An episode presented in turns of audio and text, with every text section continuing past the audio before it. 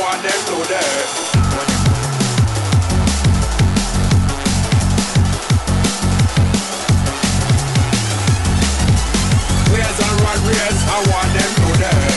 Footcast, el espacio del fútbol centroamericano.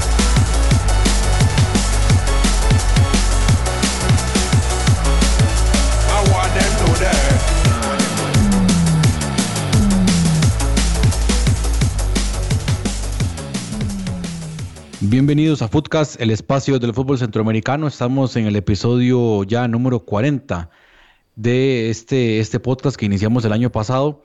Y bueno, recién terminado la Copa del Mundo, bueno, por lo menos la participación en cuanto a los equipos centroamericanos.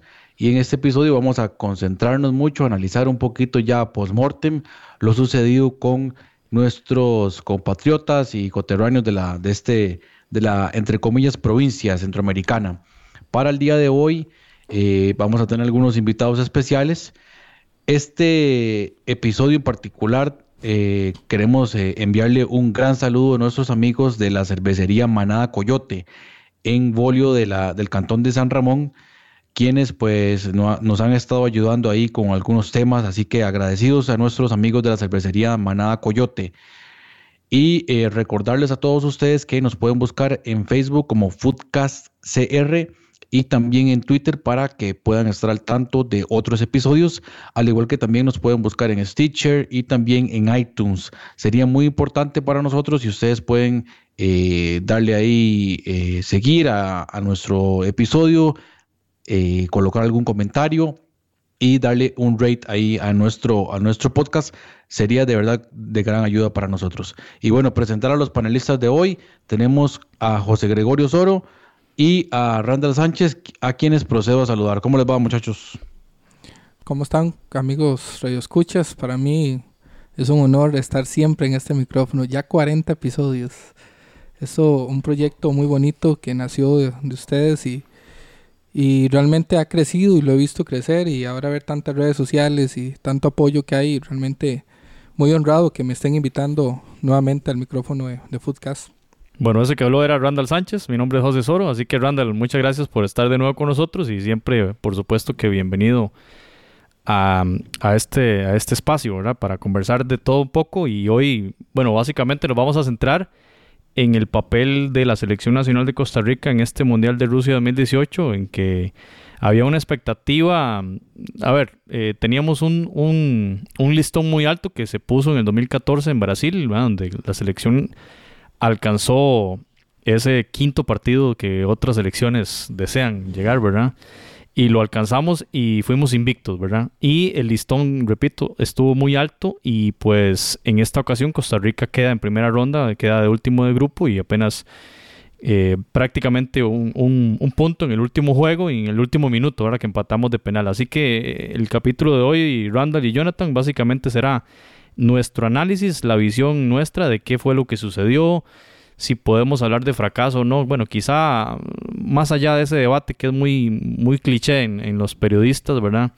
Y en los diferentes programas deportivos que abundan en nuestros medios eh, nacionales, eh, tal vez meter más, más datos y más profundidad, más análisis de, de cómo podemos analizar nosotros ese papel de Costa Rica y también la reacción eh, de las mismas personas, de los aficionados y de los jugadores, ¿verdad? Entonces tenemos un espacio aquí para, para discutir de esto y al final de- del episodio también cuestionarnos, digamos, que cuál es el futuro próximo de la selección en este nuevo proceso mundialista que arranca prácticamente en el mes de septiembre, que en las fechas FIFA la selección tendrá una gira por Asia, ¿verdad? Jugaremos contra Corea del Sur y jugaremos contra Japón, dos rivales muy buenos y se demostró claramente en el Campeonato del Mundo la calidad de estos equipos asiáticos. Así que ah, arrancamos el, análisis, eh, Jonathan y Randall. Footcast, el espacio del fútbol centroamericano. Bien, compañeros, entonces, eh, en, términos globales, ¿qué podemos decir de este papel de la Selección Nacional de Costa Rica en Rusia 2018 según esto que acabamos de conversar, ¿verdad? Una,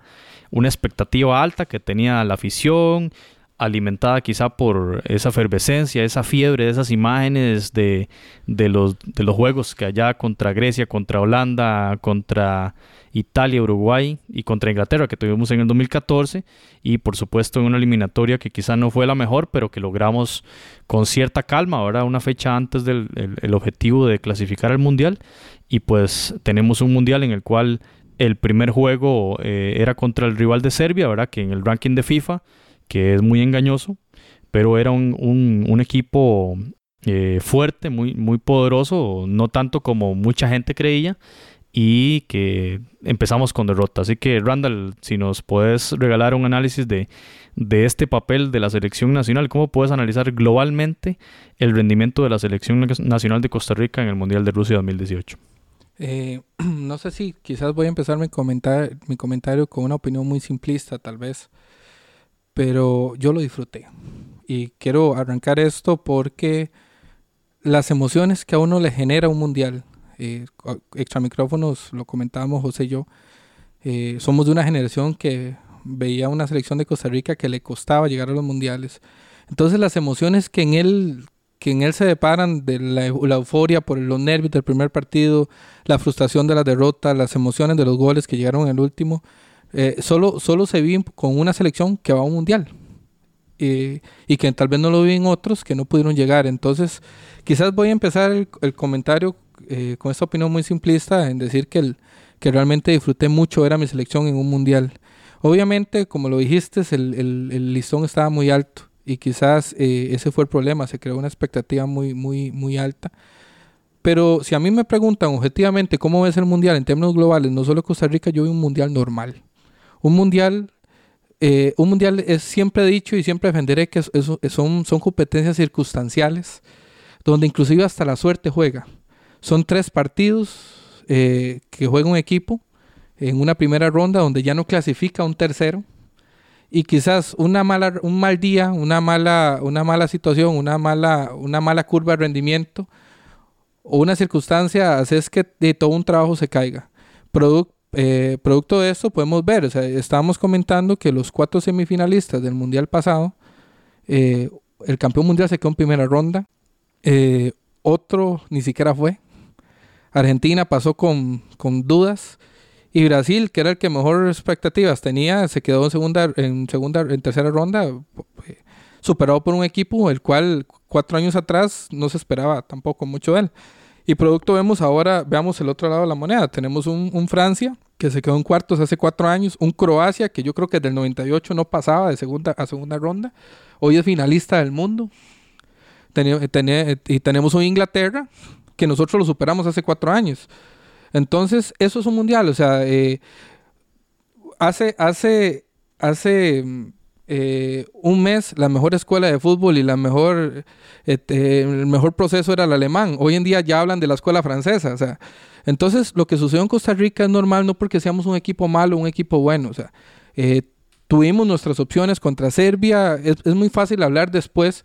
Yo recuerdo la prensa nacional cuando decían, eh, excelente, Francisco Calvo de titular, porque es el que juega, el eh, trabaja mejor el juego aéreo que, que Oviedo, y, después perdemos el partido, y por qué Macho Ramírez metió a, Francisco Calvo. O sea, eh, son circunstancias. Yo, yo calculo, el gol que nos hace Serbia a nosotros fue un, un error de marca en media cancha y una falta tonta y un majestuoso tiro libre. Mi papá me lo dijo, un hombre que ha visto muchos más mundiales que yo.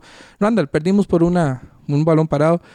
Y contra Brasil, dígame qué equipo en ese mundial le aguantó 90 minutos a Brasil sin recibir un gol. Entonces, ¿quién soy yo para cuestionar los planteamientos? Nosotros no leemos no vemos videos de Serbia todos los días, o sea, para decidir cómo va a plantear un partido. Entonces yo creo que fue normal. Tuvimos un mal mundial, las cosas no se dieron, eh, los goles no entraron cuando tuvieron que entrar.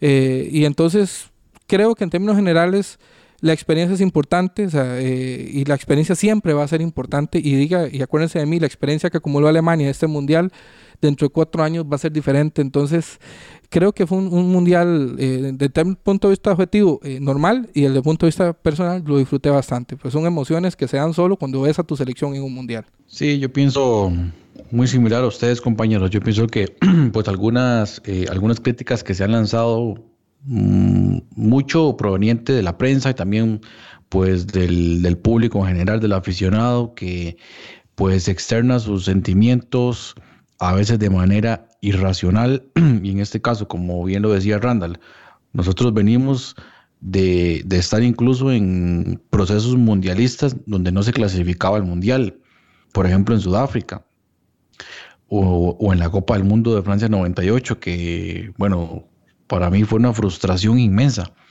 Eh, y ahora tener en cuenta que, que ya la selección clasifica al mundial prácticamente de manera normal, por decirlo así. Es decir, sí hay presión, sí hay rivales fuertes, pero pareciera que Costa Rica incluso con poco, sin hacer demasiadas cosas increíbles durante la eliminatoria, logra clasificar. De cierta forma, a mí me parece que el Mundial de Brasil 2014 nos hizo un poco de daño, porque si bien es cierto, pues es, el logro más, grande o más importante nivel, a nivel de fútbol, llegar a cuartos de final de una Copa del Mundo, el problema es que es irreal, no nos pone con los pies en la tierra, porque el fútbol de Costa Rica no estaba para unos cuartos de final. Llegamos apenas y, e incluso tal vez favorecidos con unos octavos de final contra Grecia, que no estaba pasando por su mejor momento a nivel histórico eh, fútbol. De hecho, en este mundial ni siquiera clasificó, por lo tanto ya nos da un indicio de lo que estaba ocurriendo. Le ganamos a Italia, sí, excelente, increíble, nunca lo vamos a olvidar, pero no era la mejor versión de la selección de Italia. También hay que tener los pies en la tierra en, saber que si, si bien es cierto, conseguimos un gran resultado, también nos vimos favorecidos por algunos factores. Y mucha gente ahora decía, no, es que esto es un retroceso, no clasificamos a segunda ronda, es un, es un retroceso para el fútbol de Costa Rica y eso no es así, porque usted no puede medir un proceso mundialista por simplemente un par de resultados eh, o algunos resultados en la Copa del Mundo. Un proceso es mucho más que eso, es eh, el desarrollo de los jugadores, a dónde están participando, en cuáles clubes, eh, los clubes costarricenses, qué tan profesionalizados están, cuáles son los salarios que tienen, cuáles son las estructuras en liga menor y la gente solo se queda con el resultado, ¿verdad? Pues de momento esa, esa es mi opinión. Si es así, Jonathan, me venía a la mente el caso de Uruguay. En el 2010 juega las semifinales, ¿cierto? Y, y ahora, y, y, quién podrá decir que Uruguay fracasó en este mundial? Es decir, no llegó a las semifinales. Bajo ese criterio que mucha gente dice, ¿verdad? Que somos un fracaso, que retrocedimos. Los uruguayos no creo que estén diciendo eso. Más bien están alabando la, la actitud de un equipo que ellos perdieron contra, contra Francia en cuartos de final. Fueron eliminados en cuartos de final contra Francia. Contra el que está en la final, ¿verdad? Entonces no podemos hablar de un retroceso de ese equipo. Y en el caso nuestro, como Jonathan también lo, lo, está mencionando, hay que hacer un análisis global del fútbol en general, de un país, de un país de Centroamérica, un país que tiene 50 mil kilómetros cuadrados y 4 millones de habitantes. A alguna gente no le gusta mencionar este dato de las, de las, de las poblaciones de los países. Creo yo que, que es importantísimo para analizar el fútbol. O sea, no es lo mismo analizar el fútbol de un país como Brasil, en el que sin duda es un fracaso no llegar a semifinales, por ejemplo más a, y, y, tomando en cuenta también el, fracaso rotundo en casa en el 2014 contra un país como Uruguay que no llega a 4 millones de habitantes y que suele estar ahí en octavos o en cuartos de final de una Copa del Mundo y en el 2010 llegó a semifinales. Entonces, eh, hay, que, hay que hacer esas, esos análisis eh, de lo, en el tema poblacional, en el tema de las ligas locales, el caso de México, no voy a hablar de ellos, 130 millones de habitantes. Veamos los ejemplos de éxito de hoy. Croacia, un país muy reciente que en el 98 llegó a, en un excelente mundial hasta las semis, llegó, no, no recuerdo bien, llegó bien lejos, con Davor Zucker de goleador. En el 98 ganaron la, la, el tercer lugar. El tercer lugar, llegaron a las semis. Holanda. Uh -huh. Perfecto. Con Davor Zucker. Y hoy están en la final del campeonato de, del mundo, un país con una población similar a la de Costa Rica. ¿verdad? Claro, estamos hablando, Holanda es un país de la mitad del territorio nacional, eh, pero tiene como dos o tres veces la población eh, nuestra y han llegado a finales. Han tocado la gloria, no, la, no, la han, no han agarrado la copa, pero han estado cerquísima. Pero sin duda que hay mucho más mérito en estos países. O sea, lo tiro nada más como un dato, no, algo, no como algo determinante, ¿verdad? Pero sí que es, para estas naciones más complicado. Interesante que en toda esta Copa del Mundo, el éxito de Francia eh, ha tenido ese, el tema de la migración, ¿verdad? Del, del, del, ADN, la genética de esos jugadores y sus, y su ascendencia, ¿verdad? ¿De dónde vienen esos abuelos que eran africanos? Bueno, en el caso nuestro también se dio un debate interesante aquí a nivel nacional de los goleadores, ¿verdad? Los, jugadores que, que han anotado, en, su mayoría han sido afrodescendentes en, Costa Rica. Pero el caso que nos, que nos llama hoy, que nos convoca, es el rendimiento de la Sele. Eh, yo, yo comparto en mucho y hemos sido defensores del equipo nacional en el sentido de, de que la Copa del Mundo ya por sí es un reto llegar a ella. Digamos, yo concuerdo con Jonathan en que parecía, digamos, que la clasificación no fue tan complicada, pero bueno, es que eso eh, no, no tiene que ver solo con las circunstancias, es también un, un trabajo de cuerpo técnico. A mí me parece que las críticas al macho se hacen con una mala, una mala hazaña e incluso borrando el éxito que, es, que significa clasificar. Es decir, cuán difícil ha sido para nosotros. Recordemos ese proceso 2010, todo lo doloroso que fue para el país con un técnico nacional que a mitad de camino lo prácticamente lo despiden. Bueno, no a mitad de camino, como en la fecha 8 la hexagonal, asume un brasileño y, que al final de, nos llevan repechaje y nos quedamos en, en la orilla, ¿verdad? Este, nos parece, me parece a mí que, digamos, el hecho de haber clasificado a la, al 2014, bueno, 2002, 2006, casi en el 2010 estuvimos a un gol prácticamente y a un gol diferencia en la hexagonal y a un gol en el repechaje contra Uruguay. En el 2014 clasificamos bien y en este 2018 clasificamos antes de la última fecha. Creo yo, e- ese éxito que hemos tenido constante en la eliminatoria está bien, nos ha llevado a ser más ambiciosos, pero sí siento que hemos sido más ambiciosos de lo que el equipo es capaz de hacer. Eh, en cierta forma doy crédito de lo que ustedes dicen, el éxito de cuartos de final es quizá una nebulosa, pero ahí, ahí le compro la de Randall, ¿verdad? El Mundial tiene muchas vicisitudes, tiene elementos y lo como decía Andrés Agulla, tiene detalles que definen partidos. Y nosotros los tuvimos contra Grecia y los tuvimos contra Italia. Allí sí difiere un poquito en, en quitar el, en bajar el piso a esos, a esos rivales, ¿verdad? Me parece que ya hay. Este, es como esta eliminatoria. Mucha gente dice, solo le ganamos a, a Trinidad Tobago prácticamente. Y con eso clasificamos. Bueno, y hay que hacerlo. Y hay que empatar los partidos que hay que empatar. Hay que llegar al, campeonato del mundo. En el Mundial del 2010, nosotros no empatamos en San Salvador. Y ahí este, Kenton empezó a acabar su tumba. No empatamos en Honduras, donde nos metieron 4 a 0. Y empatamos el último partido en Estados Unidos cuando íbamos ganando 2 a 0. La gente no valora lo difícil que es llegar al campeonato del mundo. Eh, para cerrar esta, esta etapa de mi comentario, quiero decir que aquí en este país se menosprecia a los rivales de nuestra área. Es decir, por una cuestión, no sé si xenofóbica o no- de una superioridad deportiva que no está demostrada en los números, con excepción de esta última etapa de la historia reciente del país en las que hemos clasificado, pero sí me parece que hay una eh, especie de menosprecio a los rivales. Es decir, ¿cuánto nos ha costado históricamente El Salvador, por ejemplo? Por Y, y- con Pinto fuimos y ganamos 1 a 0 y la pulseamos. En la eliminatoria pasada también, en la cuadrangular, El Salvador nos empató aquí. Pero cuando nos olvidamos de lo difícil que es estar en la Copa del Mundo, por supuesto que cuando estemos en la Copa del Mundo y perdemos contra Serbia y empatamos contra el quinto lugar del mundo, esas cosas, a veces aquí la gente con una mentalidad más ambiciosa de la cuenta dice, eh, hemos fracasado. Yo, yo te compro mucho eso porque siempre he sido eh, un creyente que las poblaciones influyen. Inclusive en el caso de Uruguay. Uruguay tiene una historia reciente exitosa, pero Uruguay eh, creo que este es el primer mundial, o si no el anterior, que clasifica sin ir a repechaje, si no me equivoco. ¿Cuánto le costó Uruguay? Eh, inclusive el maestro Tavares lo tuvo en el 90. No fue el 94, no fue el 98 y creo que regresa hasta el 2012 y se queda en primera ronda. Si no me equivoco. O sea, el gran Uruguay. ¿Por qué? Porque los países con población pequeña, les, y eso lo decía Pinto, Un campeón, doble campeón del mundo. un doble campeón del mundo. O sea, y, los países con poblaciones pequeñas les, les, les cuesta recuperar generación. Que es lo que tal vez nos va- y lo vamos a ver, ahora seguro lo vamos a aumentar en el futuro, nos va a costar un poco a nosotros. Eh, Croacia, ¿verdad? Croacia ahora es finalista del mundo y Croacia tiene un gran mérito. Y Croacia que está inserta en Europa, ¿verdad? Que sus jugadores no viajan tanto y toda la cuestión. Pero Croacia desde el 98, con esa generación maravillosa de Zucker, Posineski, no me acuerdo quién más, que yo disfruté de esa Croacia, yo la disfruté. eh, Croacia hasta ahora vuelve a clasificar una, o sea, estamos dimensionando, Croacia llegó al mundial, pero creo que hasta ahora vuelve a clasificar una segunda ronda. Incluso Jamaica, su único partido de, mundialista que gana, se lo gana Croacia, si no me equivoco. Si estoy equivocado, me corrigen. Entonces, sí, sí, sí, sí es un problema que le afecta a los países con población pequeña. Eh, Bulgaria quedó en, tercer, en cuarto lugar en el mundo y no volvió a un mundial.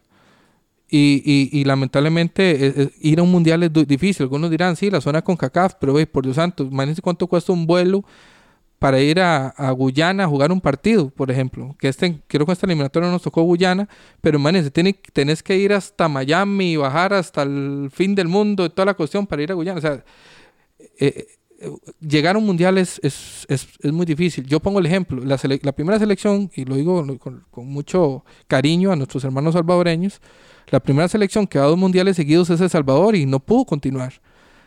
Que traía un camino, podemos decir, adelante al de nosotros en la década de los finales de los 70, principios de los 80 y no volvió. Y todavía vivi- vivimos con el recuerdo del Mágico González y toda la cuestión. O sea, ir a un mundial es difícil. Somos, peleamos contra dos monstruos eh, en nuestra área, que son México y- y- y- y Estados Unidos. Peleamos contra un, un rivales muy competitivos como Panamá, como, como Honduras, que siempre nos ha dado por como quiere, o sea, nos ha ido en feria con Honduras. Creo que nos cuesta más Honduras que México y Estados inclusive. Y entonces, o sea, llegar al Mundial, después nosotros vimos, como, dice, como dijo Jonathan, vimos el fracaso del, del, del 98.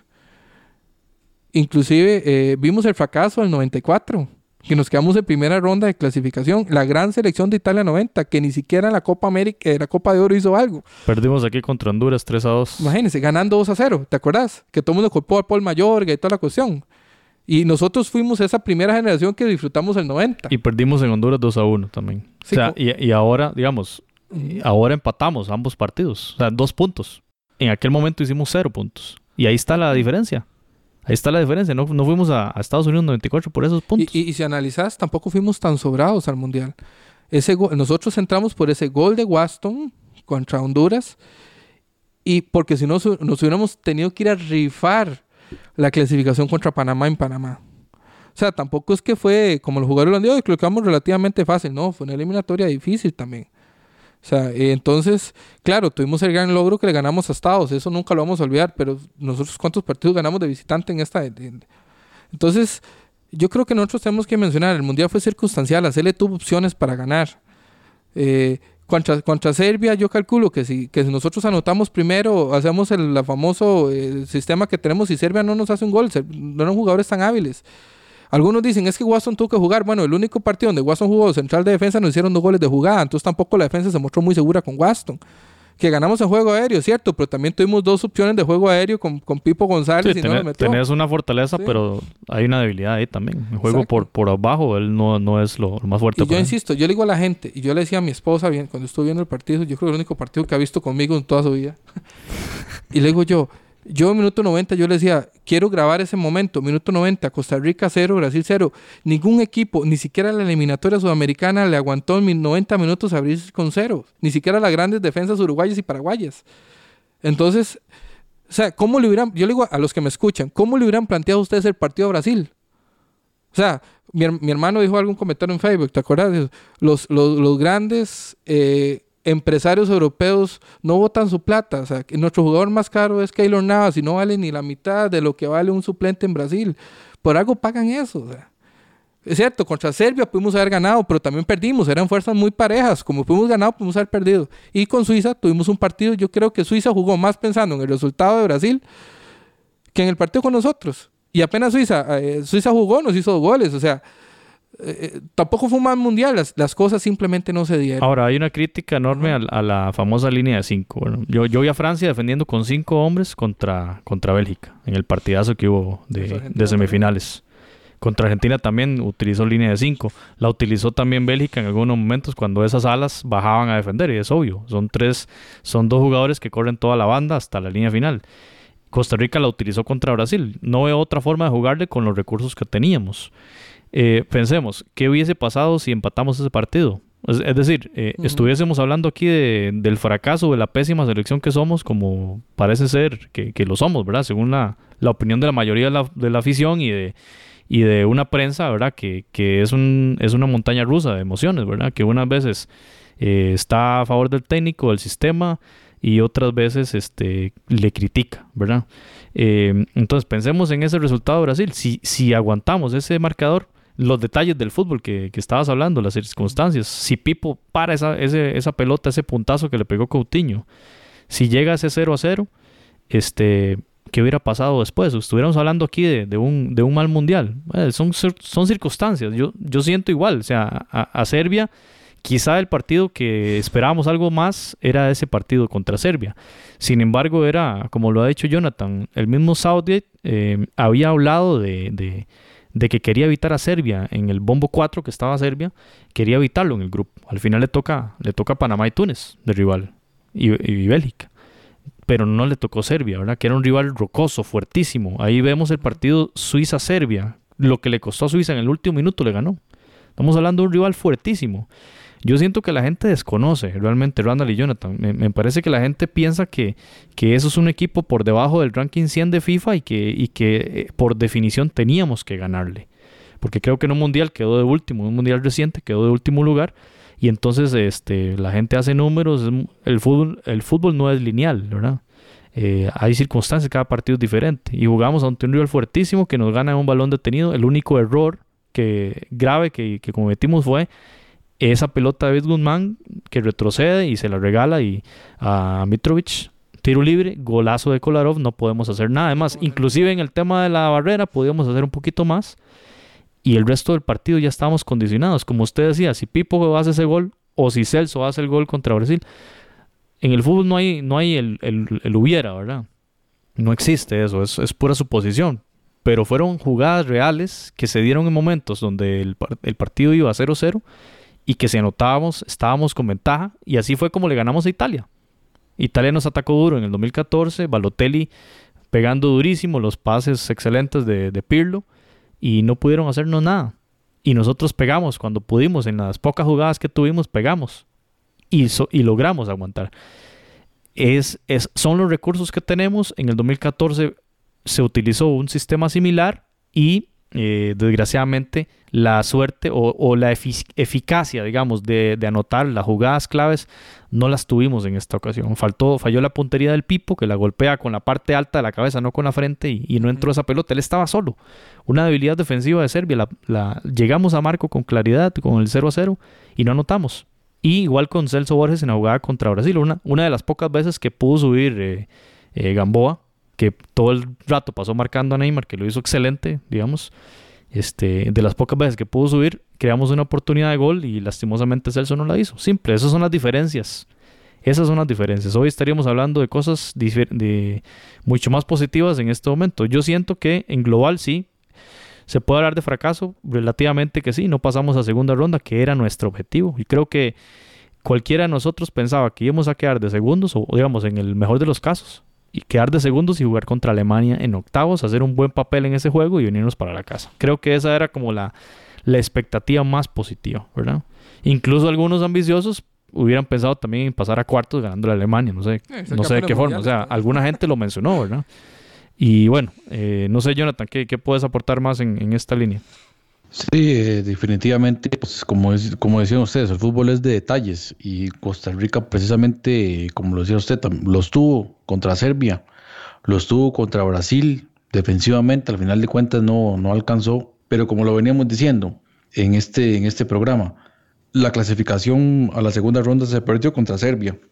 Ese era el partido donde Costa Rica necesitaba sacar un resultado favorable para buscar la clasificación final en el partido contra Suiza. Brasil definitivamente no estaba dentro del presupuesto y más bien el empate eh, hubiese sido espectacular para, para Costa Rica.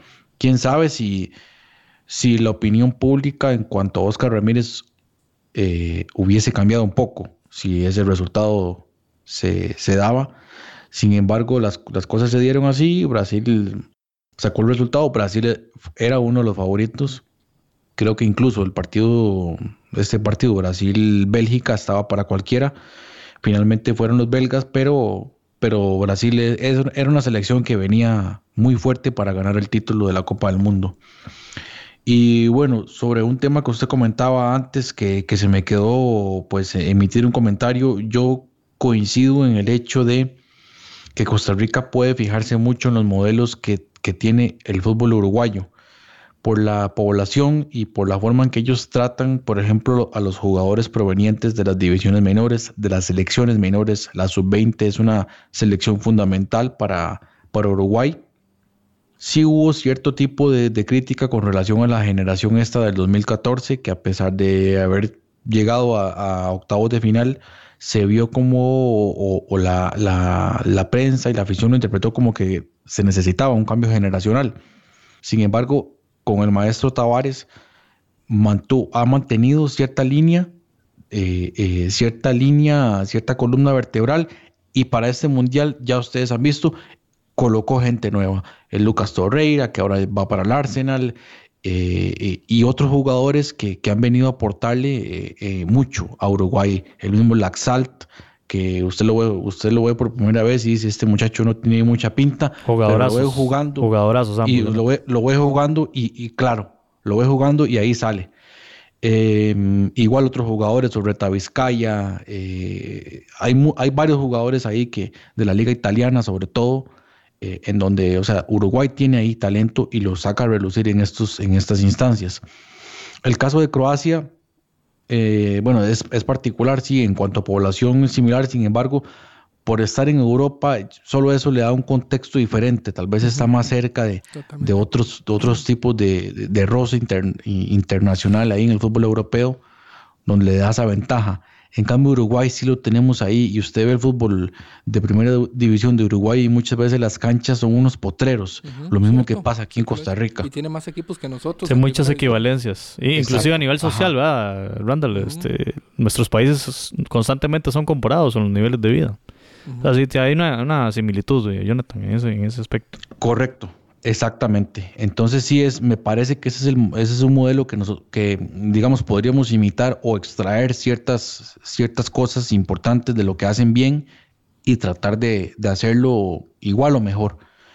Y bueno, pues ahora la selección de Costa Rica queda huérfana, sin técnico, a la espera de que el comité ejecutivo sea renovado el próximo año. Es decir, si se nombra un técnico hoy, puede hacer que el próximo año no tenga el apoyo de un posible nuevo comité ejecutivo de la federación. Hay que ver qué pasa a nivel político. Y queda huérfano también porque el proceso se pierde, no se confía en el, en el cuerpo técnico, probablemente nadie va con, o bueno, muchos del, del cuerpo técnico, el núcleo no va a continuar y empezar desde cero, borrón y cuenta nueva, muchos jugadores ya probablemente no van a regresar a la selección y entonces yo me pregunto, y, el aprendizaje, ¿verdad? Ese, esa, ese conocimiento adquirido en este mundial lo perdemos así nomás. Pareciera que no se, no se valora, eh, no se valoran los procesos y no se valora también esa experiencia que se va adquiriendo eh, mundial a mundial.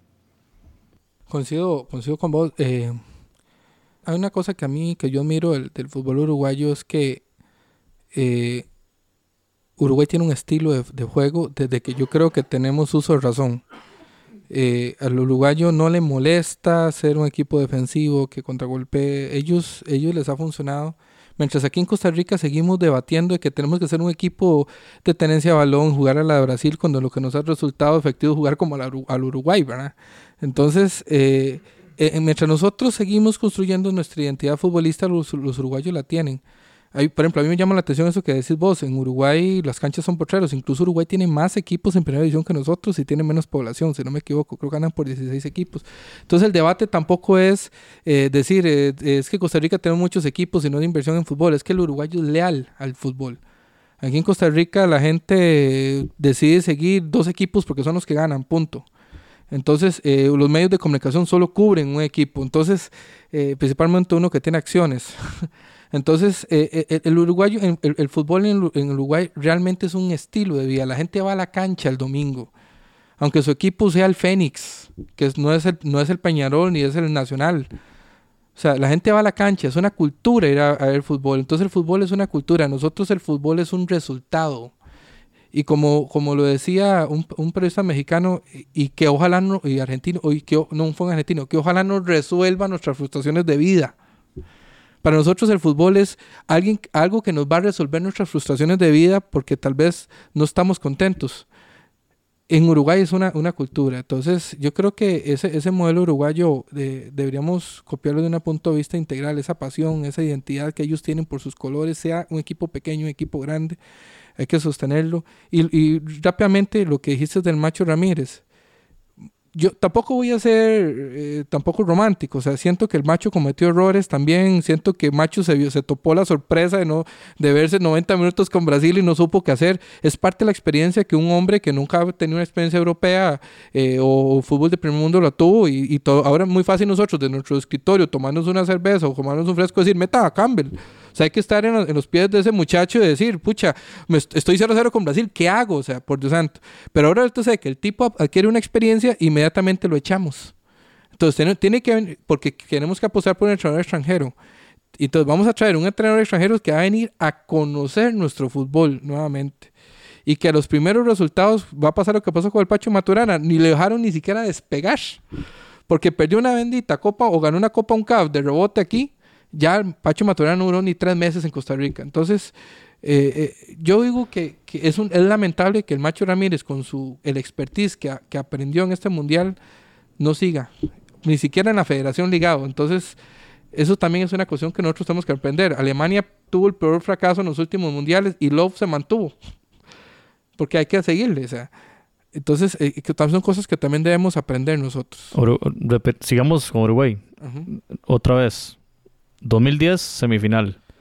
2014 es eliminado por Colombia. En octavos. Y le ganamos nosotros, que para ellos fue un ridículo. Y le ganamos nosotros. Claro, le ganaron luego a Italia y a Inglaterra. Pierden contra Colombia, le pasó como México. Dos partidos ganados, dos perdidos. Van para la casa. ¿Qué pasó con el entrenador? Como dijo Jonathan ahora, lo mantenemos. Vean la condición física en la que llega el maestro Tavares al Mundial de Rusia. Es, o sea, e- es verdaderamente loable, es, es muy bonito ver a los jugadores ir al banco, ir al- a, a la par de él, donde está sentado, a escuchar las indicaciones que él va a dar. O sea, una persona de más de 70 años. Y es más, yo he escuchado todavía que hay posibilidad de que sigan en el banquillo. O sea, claro, ahí, ahí entran cuestiones éticas de, de- del tema de cómo tener una, una persona, ¿verdad? Que está en esa condición, una enfermedad ahí que le Ujú. imposibilita la movilización Cierto. pero el respeto a, a ese proceso que, estás, que está Jonathan apuntando y usted también, eh, que nosotros perdemos. Yo creo que aquí ya pensar que la federación iba a mantener a- al macho y la misma presión que se le metió al macho en este último mes, creo que era insoportable para él. Es lo mejor para el macho Ramírez es que se vaya, es la verdad. Sí, sí. es Para una figura, para una figura querida, porque yo creo que la mayoría de gente sigue queriéndolo como ese persona bonachón, ¿verdad? Llegaron unas críticas ahí en cierta forma mal encaradas, ¿verdad? Porque él dice aiga y porque, ah, bueno, ah, vayan a los pueblos y fíjense a ver cómo es la gente. Una persona así nos llevó al mundial y una persona así nos dirigió y consiguió un punto. Y casi empatamos contra Brasil. Casi no existe, pero bueno, ahí Pero está. Estuvimos ahí. Ahí está. ¿De a cuál equipo? México perdió 2 a 0, pudo haber sido 4 contra Brasil. Suiza le empató y el equipo que vota a Brasil es Bélgica, que para todos era el favorito Y del jugó mundial. como jugó Costa Rica. Con la diferencia que ellos tienen a Lukaku, nosotros a, a Herrera, ¿verdad? Eh, a, A Ureña. a Ureña. O sea, pero eh, si usted en Bélgica le planteó el partido a Brasil, tuvo dos, dos contragolpes muy buenos y el resto del partido fue Hazard, ja- jale con la bola a ver qué podemos hacer. un crack O sea, de nivel, nivel. Sí, sí, estamos jugando un Nivel Dios, Chelsea, ¿verdad? O sea, no un jugador de, de, de, de un equipo de Costa Rica. Ahora, yo, yo, obviamente mi discurso en todo este programa ha sido de defensa de la selección. Yo creo que yo siempre voy a defender a la Cele. O sea, este, mm, no me gusta cuando alguien dice, ojalá que le metan otro a la Cele. O sea, es- el equipo de nosotros. Sí, una falta respeto. O sea, ese aficionado para mí es un mal aficionado. Ahora, eh, yo sí quiero lanzar una crítica. eh, comparto con usted, eh, Randall. O sea, al macho se le pueden hacer críticas, lo que quiera usted. Es, es una figura pública, es un entrenador. Hay que criticarle las cosas malas. Le podemos hacer críticas del partido contra Serbia, sin duda. Lo me- lo- los cambios no fueron los mejores. El tema de Bolaños, o sea. Ahora es muy fácil criticarlo, ya, ya cuando pasaron las cosas, ¿verdad? Bolaños no debió haber ido al Mundial por el tema de la lesión. Mm, Para mí no debió haber ido al Mundial. Entra de cambio contra Serbia y bueno, pero es muy fácil hablar ahora, ¿verdad? Que ya no entró Campbell, entró Bolaños y perdimos. Ok, entonces critiquemos eso, ¿verdad? Yo creo que todos tenemos derecho a berrear, es nuestro equipo y tenemos derecho al berreo y a crítica, eso está bien. Pero irnos al, al cuerpo, ¿verdad? De una persona como Ramírez, que gran parte de la eliminatoria lo teníamos en un pedestal. ¿Y qué cosas ha hecho mal él? Tal vez fueron errores técnicos que cualquier entrenador los puede cometer. O sea, e- está peor Ramírez aquí que la figura de San Paoli, que fue peor, totalmente to- más mala que la figura de Ramírez en este mundial, cuando San Paoli perdió la autoridad por completo. Y Ramírez ahí la tuvo y, soportó. El, partido contra Suiza fuimos más sueltos, un partido con menos presión, eso lo conversamos en el episodio anterior. Con menos presión, el equipo se desenvolvió mejor, hubo más toque, más, más combinaciones. Esa palabra mala, esa mala palabra que utiliza Ramírez, juego combinativo, que la gente no sé. es- Entonces yo, yo lo que vengo a criticar es la forma en que hacemos la crítica, valga esa redundancia, en la que la gente, si alguien hace algo malo en este país, es destrozado absolutamente. Y a, Ramírez se le destrozó públicamente aquí. Y se le criticaba su, su forma de, hablar, se le criticaba su figura física. eh, y, que, y quieren un entrenador top 5 aquí en el, en el país. Cuando vemos a la selección y empiezan a ver los salarios de otros entrenadores, la federación sale a decir, nosotros no podemos pagar un entrenador tipo Osorio, no tenemos la capacidad económica para hacerlo. No lo tenemos. O sea, es, es imposible pensar en un, en un técnico como Osorio o incluso los que estaban más, más cercanos como Reinaldo Rueda, que entiendo que está ahora en, en Chile, si no me equivoco. O el otro Luis Fernando Suárez, que creo, no sé si es el que está en Chile o alguno de esos, que ya han subido su nivel y ya no está fuera de nuestra capacidad adquisitiva. Ni pensar en Peckerman es, es algo imposible. Eh, la gente tiene que entender que somos en el, en el concierto internacional de selecciones nacionales somos un equipo pequeño. Es la verdad. Históricamente lo hemos sido y hemos celebrado última- estas últimas y recientes clasificaciones al Mundial y buenas, buenos papeles, especialmente en Brasil. Y en el 2002, que aunque no clasificamos, este, estuvimos cerca de clasificar. Bueno, las críticas no fueron tan fuertes como ahora. Hicimos cuatro puntos y quedamos eliminados igual.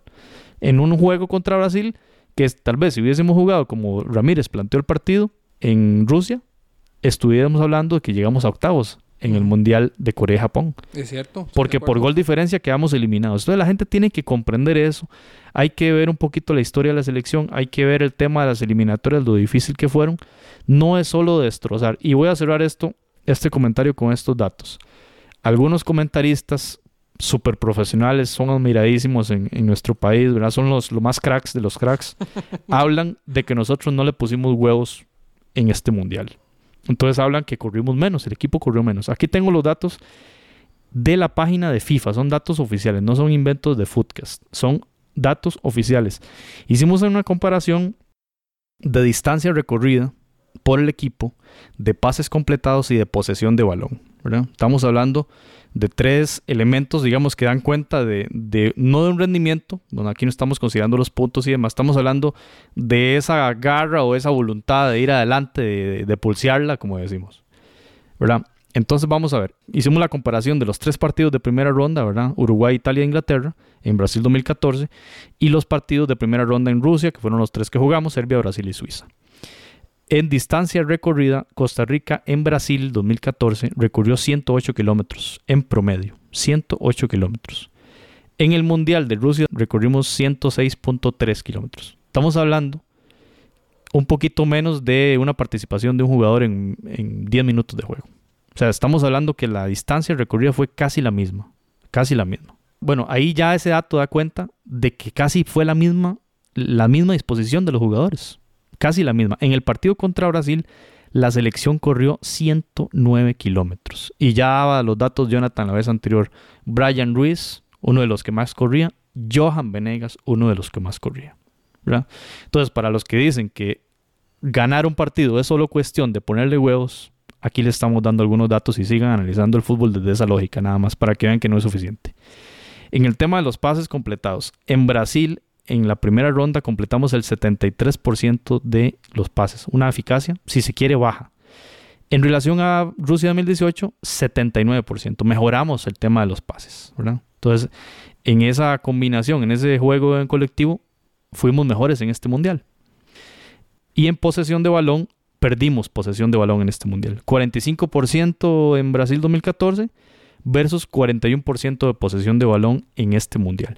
Que además ya es un dato que se viene hablando, no es el dato definitivo para ganar un partido. El partido se gana con, con anotaciones Y la mayoría de países que llegaron lejos en el Mundial no tuvieron la pelota en los encuentros que disputaron. Nada más como referencia, vean. Partido México-Alemania. ¿Cuánto quedó ese partido, Randall? 1-0. 1-0 ganó México. Recordemos ese partido, México corrió como nunca, ¿cierto? O sea, un partidazo de México, realmente admirable. 106 kilómetros corrió México. Costa Rica corrió ese mismo promedio en este mundial. Suiza-Brasil. Suiza corrió 108 kilómetros en, este, en ese partido. Costa Rica contra Brasil corrió 109 kilómetros. Dinamarca-Francia, 0-0, ¿verdad? 106 kilómetros corrió, corrió Dinamarca. Corea-Alemania fue, ahí sí, digamos, es, lo puse porque es el punto, digamos, eh, eh, clímax en este, en este tema de la voluntad.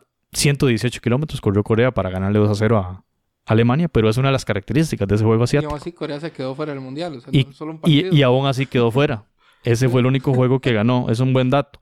Bélgica contra Japón, que fue otro de los, uno de los mejores partidos, 3 a 2 ganó Bélgica. Bélgica corrió 108 kilómetros. Es decir, si comparamos con ese juego de Brasil, 109 kilómetros que recorrimos, y ese juego contra Serbia, 107 kilómetros, realmente el tema de los huevos es un tema que tiene que pasar al más allá, no es un tema determinante en el fútbol. Es muy importante, sí, pero no te, no te garantiza un triunfo y invitamos a los comentaristas profesionales a que analicen un poquito más a fondo el fútbol. Yo, yo estoy es interesante estos datos porque si algo me gustó de la prensa mexicana ahora cuando perdieron con Brasil, fueron muy mesurados y ellos aceptaron, y dijeron, bueno, es que Brasil tiene mejor calidad que nosotros. Es que yo creo que en este caso eh, lo de Brasil estuvo muy bueno, o sea, hay que dejar Pinto, Pinto plantó muy bien y, y fue un clímax, o sea, todo se dio, el, el- entrenamos en el- la cancha de Pelé y toda la cuestión y qué bonito y las caipiriñas y toda la cosa, ¿verdad? Pero, pero seamos sinceros, o sea, no fue una cuestión de preparación física, no, y esos datos lo demuestran, no fue una cuestión de, pundonor o, lo que llamamos machistamente huevos, ¿verdad? Pero, pero fue una cuestión de calidad, o sea, seamos sinceros, o sea, no podemos comparar un jugador de la calidad y eso no tenemos que, que, que, que, enfocarnos de aquí a dos mundiales, porque mentira es que ahora vamos a entrar a ligas menores y el otro mundial vamos a estar bien. Nosotros no tenemos un Luis Suárez, no tenemos un Cavani. Hablando de países para- sim- similares a nosotros, no tenemos un Modric, o sea, eh, un Lukaku, o sea. Entonces, a veces tenemos que ser humildes y aceptar, no somos tan buenos, o sea, podemos serlo, o sea, podemos serlos, o sea, si se trabaja con paciencia, pero no es porque hicimos un buen mundial en 2014, ahora somos la potencia mundial. O sea, el Leicester quedó campeón en Inglaterra, donde quedó la siguiente temporada, casi, casi peleó el descenso, o sea. En un contexto Ajá. de competencia absoluta, todos los Ajá. equipos se arman. Eh, Sí. ¿Qué pasa en Honduras? O sea, Honduras lo hemos visto como un archirrival, porque es el más fuerte y es nuestro enemigo deportivo, eh, a los hermanos hondureños, deportivamente hablando, nada más. Eh, es un rival fuertísimo. ¿Qué pasa si ellos se arman bien y nos, y nos ganan la eliminatoria? O sea, pónganse a pensar. Traigan a Peckerman aquí si quieren. Traigan a Osorio. A cualquiera. ¿Y qué pasa si nos gana El Salvador? Ahí cuál va a ser la excusa? Eh, los jugadores. El entrenador ya no puede ser excusa. Sí, siempre van a buscar, siempre van a buscar el chivo expi- expiatorio para tratar de, de, de explicar un mal resultado y no ver más allá del, del contexto de la situación. Ahora, por ejemplo, esta selección de Costa Rica va a este mundial, no le va bien. Puede ser que el próximo año en, en la Liga de Naciones esta misma base le vaya muy bien en, en- competición de CONCACAF. El momento de Costa Rica no fue en este mundial, pero no, no por ello tiene que decir que todos los jugadores ya tienen que irse, tenemos que traer gente nueva. No, o sea, aprendamos de esto, sigamos compitiendo, tratemos de sacar mejores jugadores de los que vienen ahí, la camada, tratar de abrirles el camino para seguir produciendo jugadores cada vez a un nivel más competitivo y eh, continuar en esa línea, asistiendo a los mundiales mayores, asistiendo a los mundiales menores, tratar de colocar jugadores en ligas importantes y continuar con ese aprendizaje, porque nosotros somos un país no solamente pequeño, sino también en cuanto al fútbol internacional de primer nivel, o sea, estamos en pañales, apenas estamos llegando a un nivel de profesionalismo, más o menos, incluso algunos clubes de la primera división ni tan siquiera podrían llamarse profesionales, entonces eh, debemos continuar en esta línea, pero no, no, no echar toda la basura así como que nos fue mal en el mundial y ya no, no- no servimos para nada. Eh, no, no es así. Y como bien es, lo indican estas estadísticas, no es un tema de ponerle, de poner, de poner ganas esto, ganas, ganas, ganas hubo. Sencillamente el resultado no fue el esperado, definitivamente. Se cometieron errores, sí, errores para, eh, digamos, puntuales, pero eh, de nuevo, dentro del contexto de, de- detalles del fútbol que, del cuales se ganan y se pierden partidos, y nada más, eso es todo, eso, eso es todo. La vida va a continuar y, y- y el fútbol debe, debe continuar. Y viene un nuevo proceso mundialista que inicia ahora en septiembre. Vamos a jugar en Corea, vamos a jugar en Japón. Ya Jonathan adelantó un poco, ¿verdad? De, ese panorama que viene para la selección nacional de Costa Rica. Y, Randall, yo quiero preguntarle a usted, ¿cómo ves este futuro? O sea, empezando, empezando por, este, por estos dos partidos. Y bueno, dos partidos que son importantes porque van a marcar, bueno, cuál va a ser esa, esa convocatoria, ¿verdad? Nosotros apenas terminaba el mundial, yo le decía a Jonathan, hay que esperar, en cualquier momento viene la noticia de Brian Ruiz, la noticia que todo el mundo espera, ya decir, voy a retirarme, ¿verdad? O la noticia de Bolaño, no sé si ya Bolaño la mandó, ¿verdad? O bueno, ¿cuándo va a venir esa- ese retiro? En cualquier momento puede venir, o sea, ellos pueden esperar hasta una Copa de Oro, como dijo algo así, este, eh, Brian, ¿verdad? Pero van a, van a venir cambios, o sea, van a venir cambios. Ya Brian va a llegar muy mayor al Mundial de Qatar, si es que logramos clasificar. Pero viene un proceso eliminatorio, viene una un doble fecha FIFA en septiembre, ¿verdad? En, equipos asiáticos y viene la Liga de Naciones. Viene competencia, el mundo sigue y la vida sigue, como dice Jonathan. La CL va a seguir jugando y viene un nuevo proceso. ¿Qué viene para Costa Rica, Randall? Eh, el panorama parece oscuro, de acuerdo a como nos lo pintan los medios de comunicación.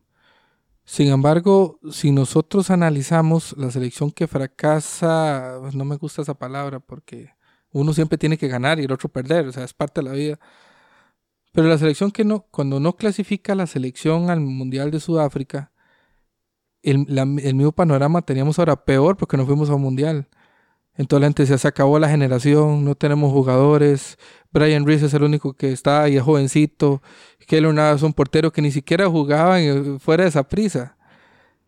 Llega esta generación, entonces tampoco teníamos mucha expectativa de esta generación, que ha sido una buena generación, independientemente de cómo les fue en el Mundial. Y entonces, eh, podemos decir, nuestro jugador más, más cotizado jugaba en el Twente. O sea, un equipo pequeño en Holanda, que circunstancialmente fue campeón. O sea, eh, bueno, yo creo que ya, ya está en el Fulham en ese entonces, ¿verdad? Eh, o jugaba en segunda. Brian, o sea, y, y, era portero del Levante y un equipo que, muy pequeño en España, o sea. Entonces, yo, ¿qué espero yo del futuro de Costa Rica? Una, federación eh, con experiencia, una federación aprendida. Recordemos que cuando el chino Lee fracasa con esa selección, todo el mundo dice, cambien la federación. Bueno, ese mismo chino Lee y su equipo, independientemente de sus tortas, ¿verdad? Que se jalaron eh, la cuestión ética, ¿verdad?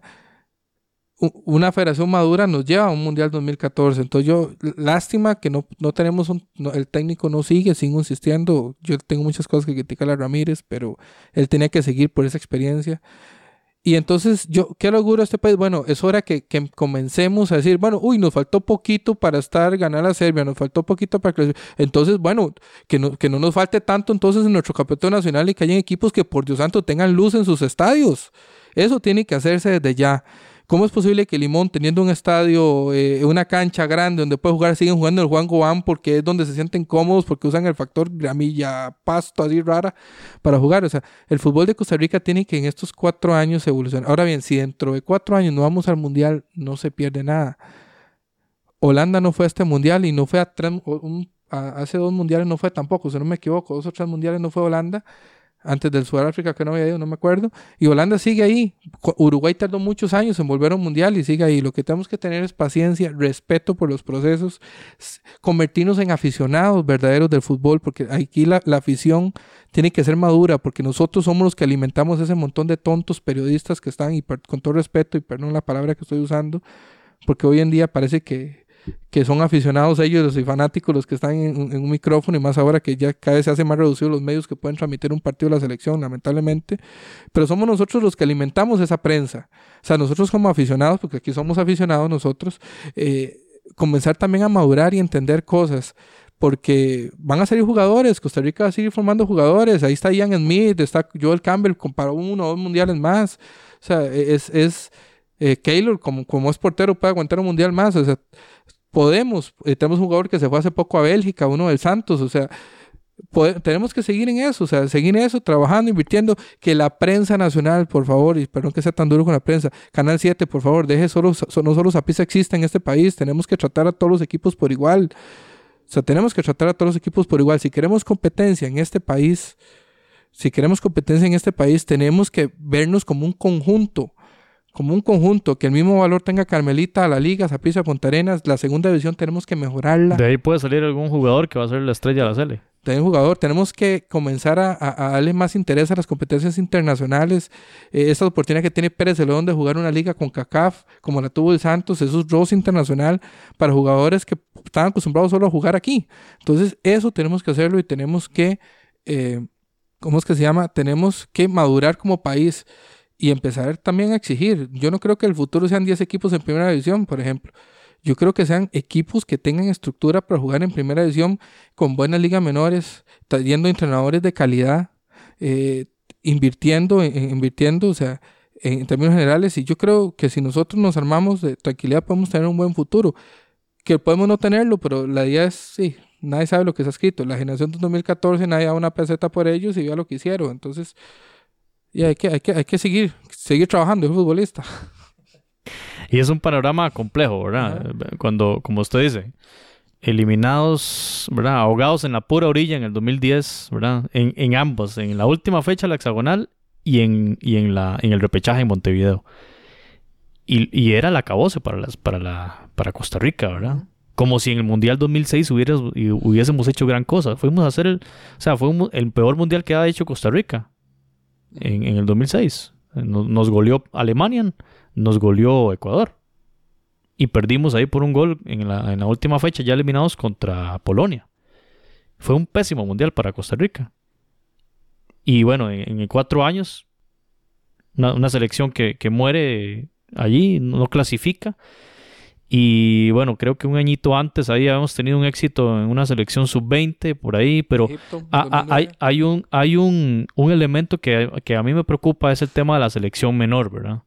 Que no, no hay esa generación de recambio que uno vea, que uno vea palpable, que viene ahí el jugador que jugó el Mundial Sub-17, que ella lo ve, que está haciendo sus armas más fuertes en el, en el, en el Sub-20 y ya luego ya entra a jugar en la eliminatoria. O sea, e- e- esos procesos hay que continuar, hay que... Ojalá clasifiquemos a estas próximas Copas del Mundo en estos cuatro años, ¿verdad? Las Copas del Mundo Liga Menor pero e- es un elemento clave. Digamos, una, una clave de Pinto fue que a pesar de ese deséxito en Liga Menor, logró conformar una, una, un conjunto, logró hacer un equipo muy bueno a partir de los recursos que teníamos. O sea, no, no teníamos grandes prospectos gracias a mundiales menores y Pinto lo logró armar. ¿Qué significa eso, Randall y Jonathan? Eso significa que hay talento. A pesar de todas las falencias de infraestructura, de organización deportiva, del tema de estadios, de los clubes, del, del enredo que hay en el campeonato nacional, a pesar del desorden dirigencial, que a pesar de esto, bueno, ha mejorado mucho en los últimos años, pero a pesar de esos errores que no hemos aprendido del pasado, a pesar de eso, Pinto logró conformar un excelente equipo y fuimos al, al mejor mundial de nuestra historia, ¿verdad? Es que- es que- Entonces, hay material. Pero ¿qué pasa si nosotros hacemos unos buenos procesos de Liga Menor, como ahora mencionaba Jonathan? Si vamos a un Mundial Sub-17, hacemos un buen Mundial Sub-17, creo que el último ya nos fue bastante mal. Y Pero vamos, fuimos. pero fuimos, ya, Fuimos. ya eso es ganancia, ya eso es ganancia, porque con Eduardo Lee fue muy mal es- esa yo, parte. Te, yo te digo una cosa, José. ¿Cuántos mundiales eh, juveniles tiene ganados Alemania y cuántos tiene ganados Argentina?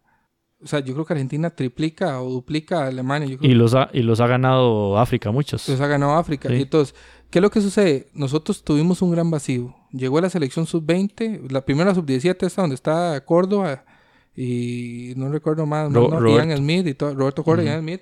van y hacen un buen papel en Chile, pero crucificados porque no le ganaron a, no me acuerdo, Suiza, no creo que fue para, para pasar.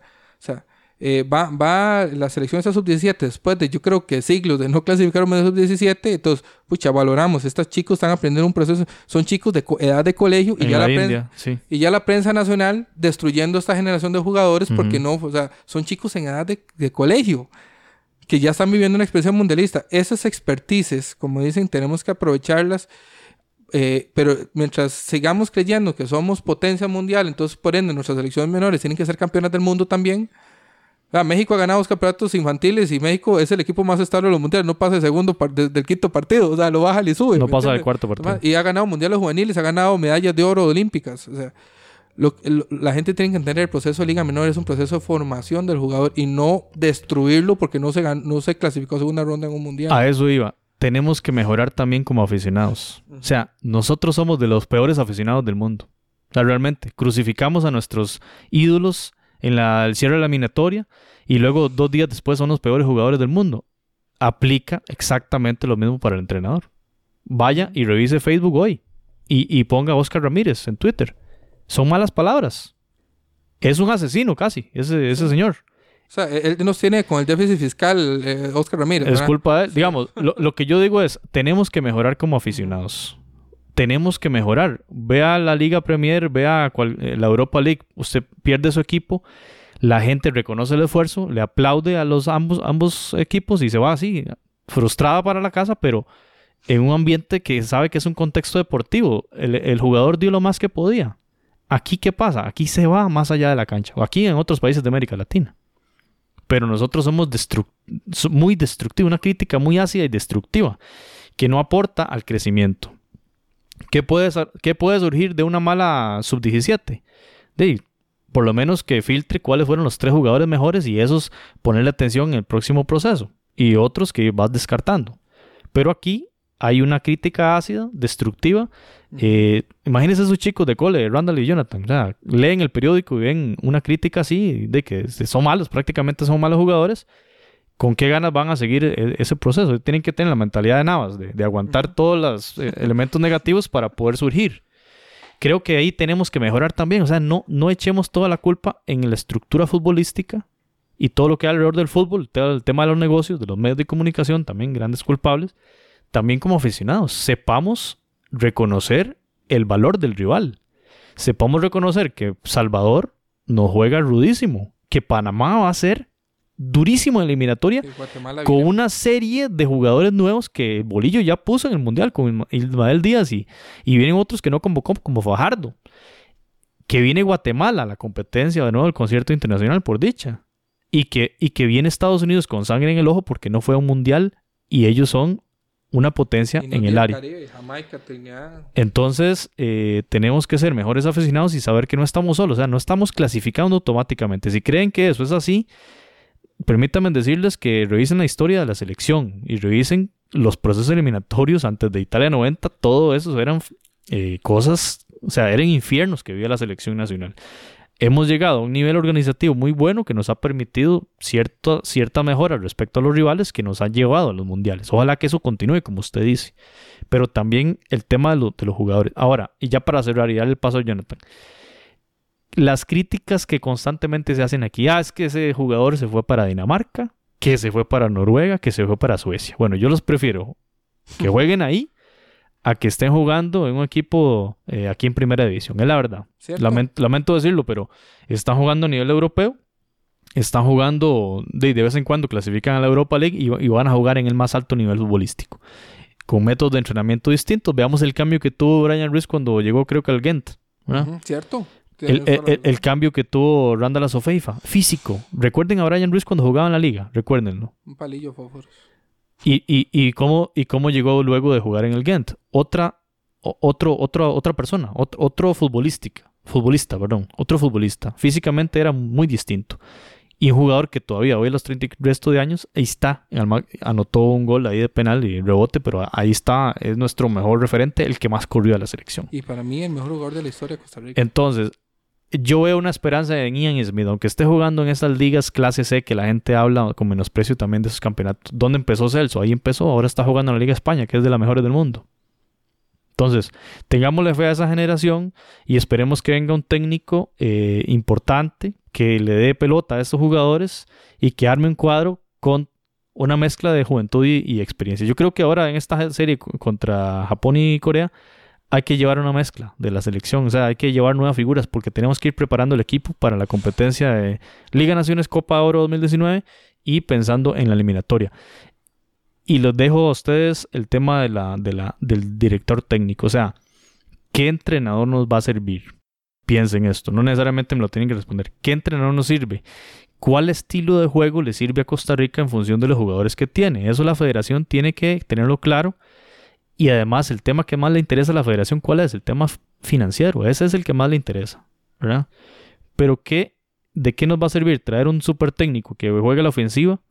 si nuestro juego ofensivo muchas veces y en otras eliminatorias nos llevó a, al fracaso, ni siquiera clasificamos. El juego defensivo es el que nos llevó, o un juego más equilibrado, ¿verdad? Quizá ahora con Ramírez fuimos más defensivos de la cuenta, especialmente en el primer juego, que era el que la gente le critica más. Si hubiéramos empatado con Brasil, quizá la crítica hubiera sido menos, ¿verdad? Este, piensen cuál entrenador y qué tipo de entrenador queremos con los recursos que tenemos, ¿verdad? Con los recursos me refiero cuáles delanteros tenemos hoy por hoy, ¿verdad? Entonces, eso es un tema que hay que analizar, lo podemos ver después, pero eh, es una decisión que tiene que tomar la federación muy pronto, muy pronto. Por ahí vi una propuesta interesante, no sé qué tan buena será, que era contratar a un entrenador que conozca el entorno de aquí hasta la clasificación y que allí venza el contrato, para luego traer a un técnico top, pensando en que no toda la ganancia del mundial se puede ir en pagar un técnico, cosa que para un equipo como Costa Rica, piensen en la parte financiera, no puede ser posible que la mitad de una de, la ganancia de, participar en el mundial se vaya en un, entrenador. O sea, financieramente hay que pensar en eso y en la sostenibilidad también del equipo patrio. Cierro con esto. Estar muy pendientes el próximo año, eh, Mundial Sub-17 en Perú, Mundial Sub-20 en Polonia y la clasificación a los Juegos Olímpicos del 2020 en Tokio. Ahí es donde yo quiero ver cómo se va a trabajar. Footcast, el espacio del fútbol centroamericano. Bien, compañeros, muchas gracias por este por esta hora de conversación. Ha sido bastante provechosa. Así que agradecerle mucho a Randall Sánchez. Gracias por haber participado hoy. Siempre es un placer estar con ustedes aquí. Y gracias, Jonathan, por los, por los aportes. Y con esto despedimos el episodio 40 de Footcast. Estamos eh, analizando el fútbol del área centroamericana, en esta ocasión el tema de la selección nacional de Costa Rica y en próximos episodios ya retornaremos a la normalidad. Hablaremos muy pronto de, las competiciones locales. Ya casi arrancan los campeonatos en todo el área y ya casi arranca también la Liga de Naciones de CONCACAF en la cual estaremos muy concentrados acá en Footcast. Así que muchas gracias por la sintonía y nos escuchamos en el próximo episodio. Footcast, el espacio del fútbol centroamericano.